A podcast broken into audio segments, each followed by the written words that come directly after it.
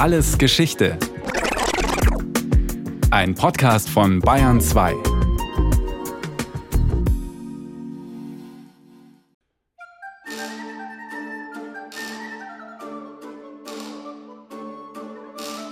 Florenz im späten Mittelalter. Pferde ziehen Karren voller Wolle, Seide und Leder durch die gepflasterten engen Straßen der Stadtrepublik. Die Textilien werden erst am Fluss gewaschen und später auf dem Markt feilgeboten oder auf Schiffen in andere Länder exportiert. Florenz ist weit über seine Stadtmauern hinaus bekannt für seine feinen Tücher und Textilien. Italien gleicht im 14. Jahrhundert einem Flickenteppich. Im Norden viele kleine Stadtstaaten und Fürstentümer, im Süden das Königreich Neapel und in Mittelitalien herrscht der Papst. Die Stadtrepubliken in Oberitalien, Florenz, Venedig und Genua, sind zu der Zeit so etwas wie die Metropolen Europas. Nur Paris hatte damals ähnlich viele Einwohner. Die Florentiner sind eifrige Geschäftsleute. Sie handeln nicht nur mit Textilien, sondern auch mit Gewürzen, Salz und anderen Rohstoffen. Die Nähe zum Mittelmeer ist für die Stadtrepublik ein großer Vorteil. Der Handel macht viele Kaufleute zu reichen Männern, sagt der Historiker Heinrich Lang von der Universität Bamberg. Und diese Kaufleute kamen im Fall der mittelitalienischen Stadtrepubliken zu enormen Vermögen und waren dann auch diejenigen, die politisch an Einfluss gewannen, weil, wie zum Beispiel im Fall von Florenz, die ansässigen alteingesessenen Adligen vertrieben wurden bzw. entmachtet wurden. Über Zünfte, zu denen sich die Kaufleute zusammengeschlossen hatten, sichern sie sich bald großen politischen Einfluss in der Stadtrepublik. Die wirtschaftliche und die politische Elite von Florenz sind also eng miteinander verflochten. Ein Thema, das die Oberen der Stadt immer wieder beschäftigt, sind die ständigen militärischen Auseinandersetzungen. Florenz kämpft gegen Genua und Lucca, Venedig gegen Pisa, und gegen den Machtanspruch verschiedener europäischer Könige muss man sich auch ständig zur Wehr setzen. Man kann ganz klar sagen, dass die Kriege, die die mittelitalienischen Stadtstaaten untereinander geführt haben, im Wesentlichen Ressourcen- und Handelskriege gewesen sind. Und es ging immer darum, jemandem zum Beispiel den Weg zum Meer hin abzuschneiden oder Handelswege blockieren zu können oder sich selbst in den Stand zu versetzen, über gewisse Rohstoffe verfügen zu können. Wenn man das jetzt übertreiben möchte, würde man sagen, Wirtschaftskriege wurden geführt, weil sie von Kaufleuten initiiert wurden. Die Stadtrepubliken kämpfen mit Hilfe von Söldnern, Sie sind im Vergleich zu den königlichen Ritterheeren eine äußerst schlagkräftige und erfolgreiche Truppe. Aber sie sind auch dafür bekannt, schnell mal die Seite zu wechseln, wenn woanders mehr Geld geboten wird. Wer einen Krieg gewinnen wollte, musste also über ausreichend liquide Mittel verfügen. Lange Zeit ist Geld kein großes Problem für das reiche Florenz. Es gibt viele wohlhabende Familiendynastien, die damals schon bankähnliche Geschäfte tätigen und die großen Handelsreisen der Kaufleute finanzieren. Auch die Stadt selbst hat regelmäßige Einnahmen aus Zöllen und Steuern, wie beispielsweise der Salzsteuer. Etwa Mitte des 14. Jahrhunderts aber wendet sich das Blatt. Das ist eine Zeit gewesen, in der die Handelsstadt Florenz in eine Wirtschaftskrise geraten war, die eine Struktur hat, wie wir sie aus jüngerer Vergangenheit auch kennen, nämlich die großen Banken, Bardi, Ciaioli, Alberti, sind bankrott gegangen und das wäre nicht schlimm genug gewesen, wäre nicht, wie das dann so üblich ist, aufgrund der Vernetzung von Schulden, wären nicht in der Breite diverseste Banken hinterher gleich noch pleite gegangen und infolgedessen war zu wenig Kapital für die Finanzierung wirtschaftlicher Kreisläufe übrig.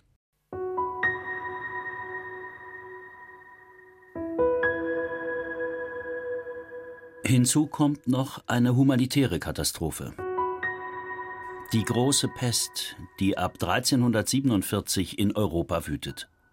Der schwarze Tod rafft ein Viertel der Bevölkerung von Florenz dahin. Das wirtschaftliche Leben der Stadt kommt fast zum Erliegen.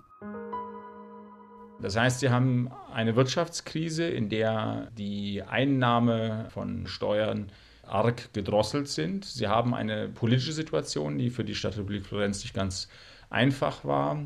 Und in dieser Situation der finanziellen Knappheit fühlte sich die Florentiner Stadtregierung dazu gedrängt, massiv Geld aufzunehmen, eben nicht über die Einnahmeseite, sondern eben Schulden aufzunehmen.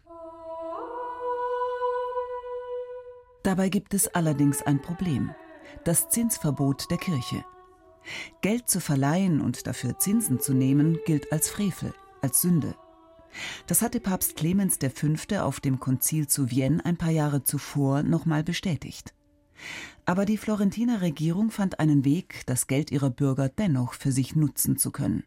Das Zinsverbot ist eines derjenigen Verbote, das die spätmittelalterlichen Kaufleute erheblich beschäftigt hat. Es gab allerdings einen Kunstgriff, wenn man so will, der dieses Zinsverbot erträglich machte, nämlich wenn man die Vorstellung entwickelte, dass die Kredite, die aufgenommen wurden und mit Zinsen versehen wurden, nicht zu einem persönlichen Vorteil gerieten, sondern dem Allgemeinwohl zur Verfügung gestellt wurden.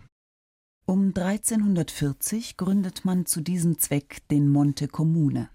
Heute würden wir sagen, eine Bank der öffentlichen Hand. Der Monte Comune soll die Schulden der Stadtrepublik verwalten. Monte heißt übersetzt Berg. Auch heute noch sprechen wir vom Schuldenberg, wenn es um große Summen geliehenes Geld geht. Die Regierung der Stadtrepublik verpflichtet die reichen Bürger der Stadt, dem Monte Comune finanzielle Mittel zur Verfügung zu stellen. Im Gegenzug für diese Zwangsanleihe bekommen die Bürger Anspruch auf eine regelmäßige Entschädigung, also einen Zins, und das Versprechen, dass die Anleihe irgendwann zurückgezahlt wird. Und weil das alles zum Bonum Commune, zum Gemeinwohl geschieht, ist es nach herrschender Auffassung kein Verstoß gegen die kirchliche Lehre.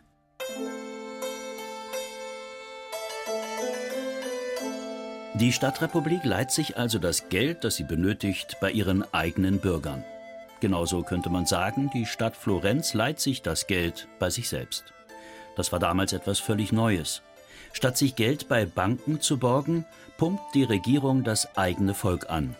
Auf ähnliche Weise lösen auch Venedig und Genua ihre drängenden finanziellen Probleme. Aus heutiger Sicht haben die italienischen Stadtrepubliken damit im 14. Jahrhundert die ersten Staatsanleihen ausgegeben. Eine echte Finanzinnovation. Die Besonderheit dieser neuen Form der Geldbeschaffung wird auch deutlich, wenn man sie mit der Art der Einnahmen anderer Länder im Mittelalter vergleicht. Ein König hat als oberster Lehensherr üblicherweise Anrecht auf einen gewissen Anteil der Erzeugnisse, die auf seinem Land hergestellt werden. Meist waren das Naturalien. Seine Einnahmen kann er vergrößern, indem er sein Herrschaftsgebiet ausweitet. In den von der Kirche regierten Gebieten läuft es ähnlich. Dort muss zum Beispiel der Zehnt an kirchliche Oberhäupter abgetreten werden, also ein Zehntel dessen, was erwirtschaftet wird. Die Stadtrepubliken dagegen verfügen über kein nennenswertes Umland, dafür aber über eine Elite, die versiert ist in wirtschaftlichen Fragen.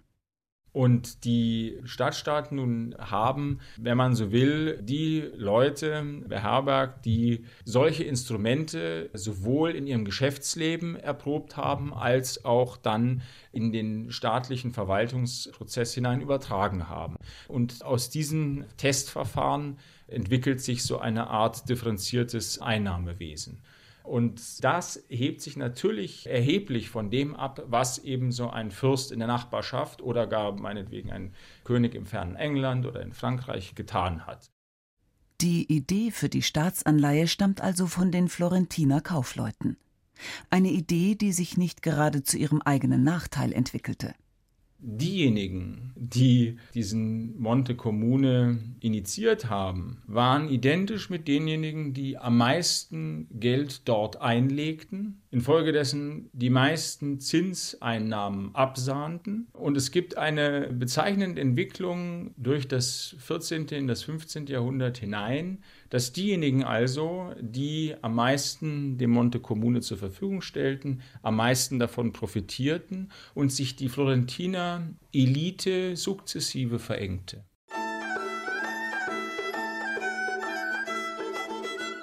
Die Staatsanleihen sind eine Erfolgsgeschichte, nicht nur für die Kaufleute, sondern auch für Florenz. Die Stadtrepublik verfügt wieder über ausreichend liquide Mittel, um wirtschaftliche Kreisläufe und Kriege zu finanzieren. Wurden die ersten Anleihen vom Monte Comune noch unter Zwang ausgegeben, so kaufen die Bürger der Bank die Schuldscheine bald freiwillig ab. Und sie beginnen, untereinander damit zu handeln. Wie viel eine Anleihe wert ist, hängt davon ab, wie hoch die Bürger die Wahrscheinlichkeit einschätzen, dass die Stadt ihre Schulden zurückzahlt. Darüber spekulieren die Florentiner. Ein Markt für Staatsanleihen entsteht. Der erste Wertpapiermarkt, wenn man so will. Für die Bürger ist das ein weiterer Vorteil. Wenn sie ihr Vermögen an die Stadt verliehen haben und kurzfristig Geld brauchen, können sie ihre Staatsanleihe jetzt jederzeit am Markt verkaufen.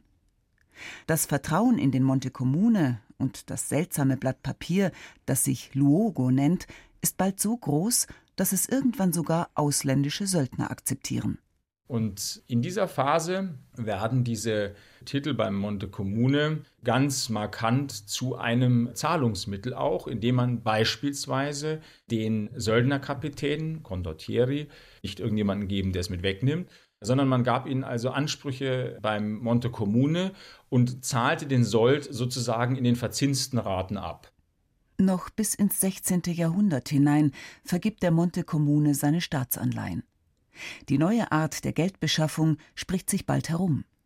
Von Italien aus verbreiten sich die Schuldscheine in ganz Europa.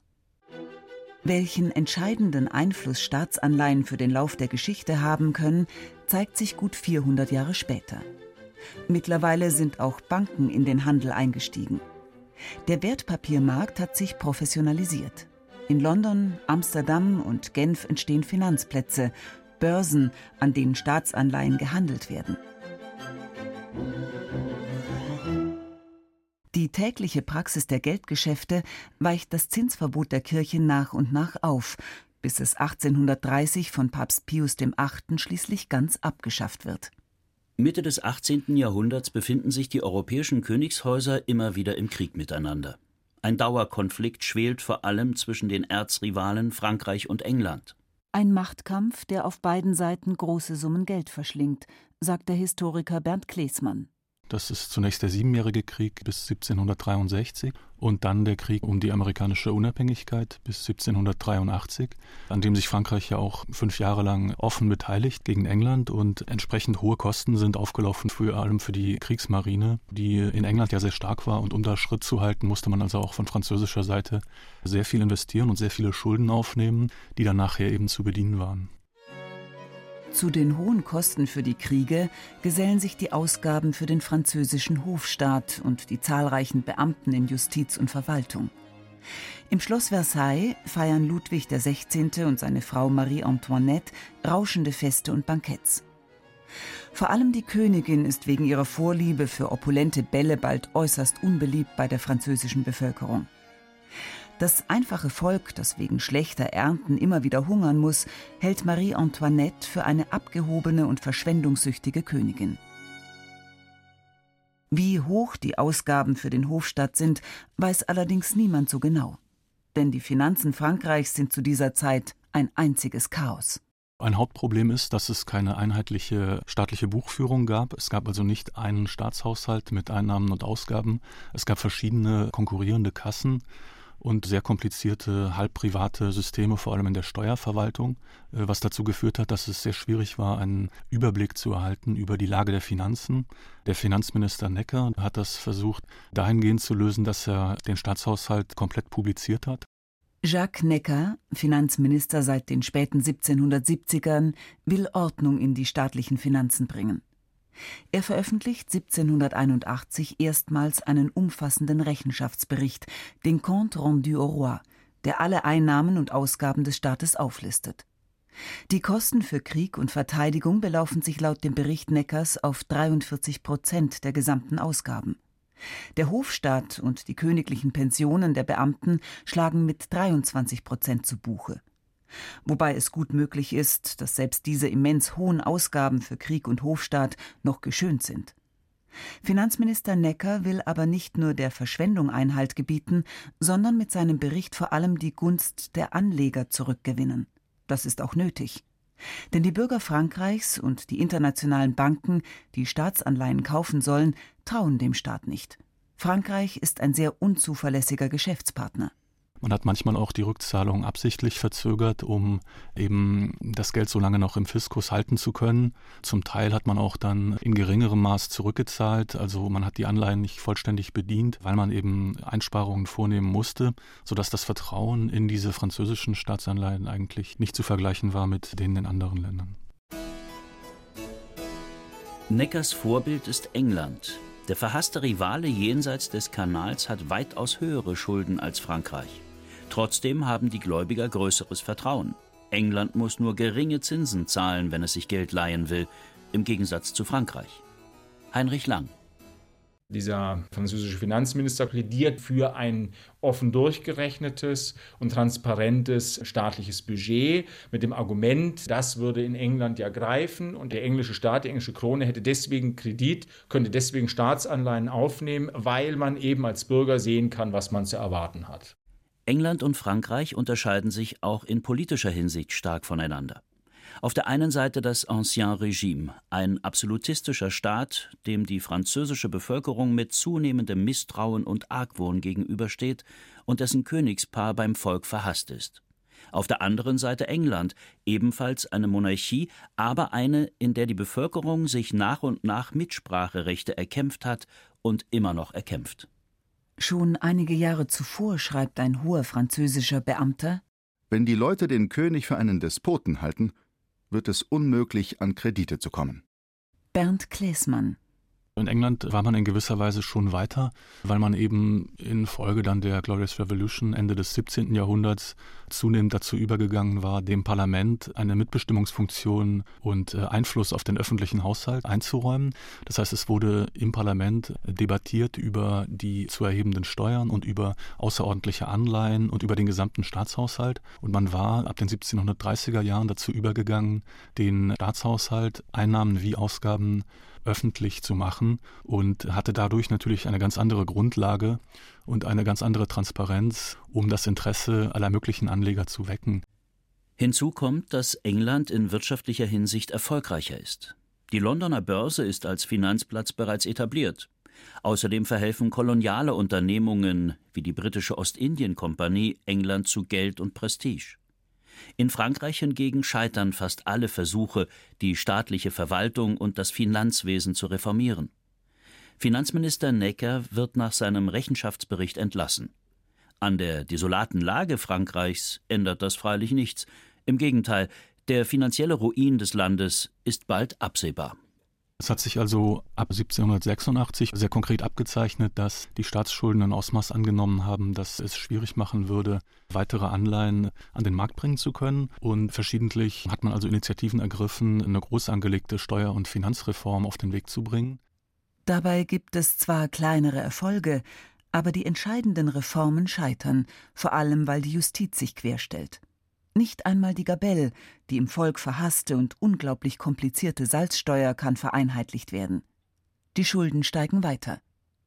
In- und ausländische Geldgeber zeigen immer weniger Interesse an den Staatsanleihen Frankreichs. Die Schuldenlast ist 1788 so erdrückend, dass Ludwig XVI. der Einberufung der Generalstände zustimmt, die von verschiedenen Gruppen im Land gefordert wird. Im Frühjahr 1789 versammeln sich in Versailles schließlich über 1000 Deputierte aus allen Ecken des Landes. Wenige Wochen später, im Sommer 1789, stürmt das Volk die Bastille. Die französische Revolution nimmt ihren Anfang.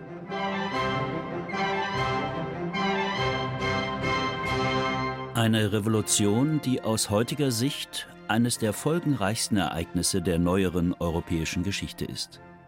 War sie am Ende die Folge eines Staatsbankrotts?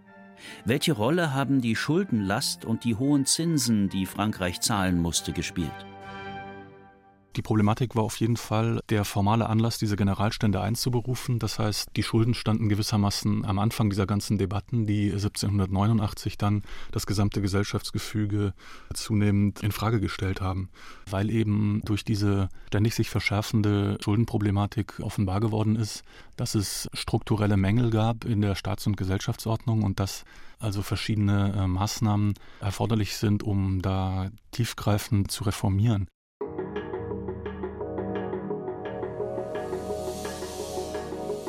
Jahrhundertealte Probleme um Schulden, Kredite, Staatsanleihen und Zinsen.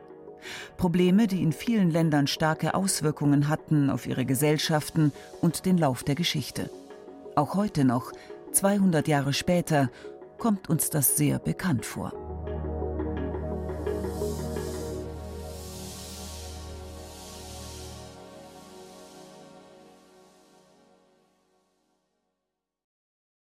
Das war Alles Geschichte, History von Radio Wissen aus der Staffel Staat und Geld. Diesmal mit der Folge Noch nie ging es ohne Kredit von Maike Broska. Gesprochen haben Rachel Comtes, Detlef Kügo und Jerzy May. In der Technik war Axel Fischer-Neuschwander, Regie Sabine Kienhöfer, Redaktion Nicole Ruchlack. Und von uns gibt es natürlich noch viel mehr. Wenn Sie nichts mehr verpassen wollen, abonnieren Sie den Podcast Alles Geschichte, History von Radio Wissen unter bayern2.de slash allesgeschichte und überall, wo es Podcasts gibt.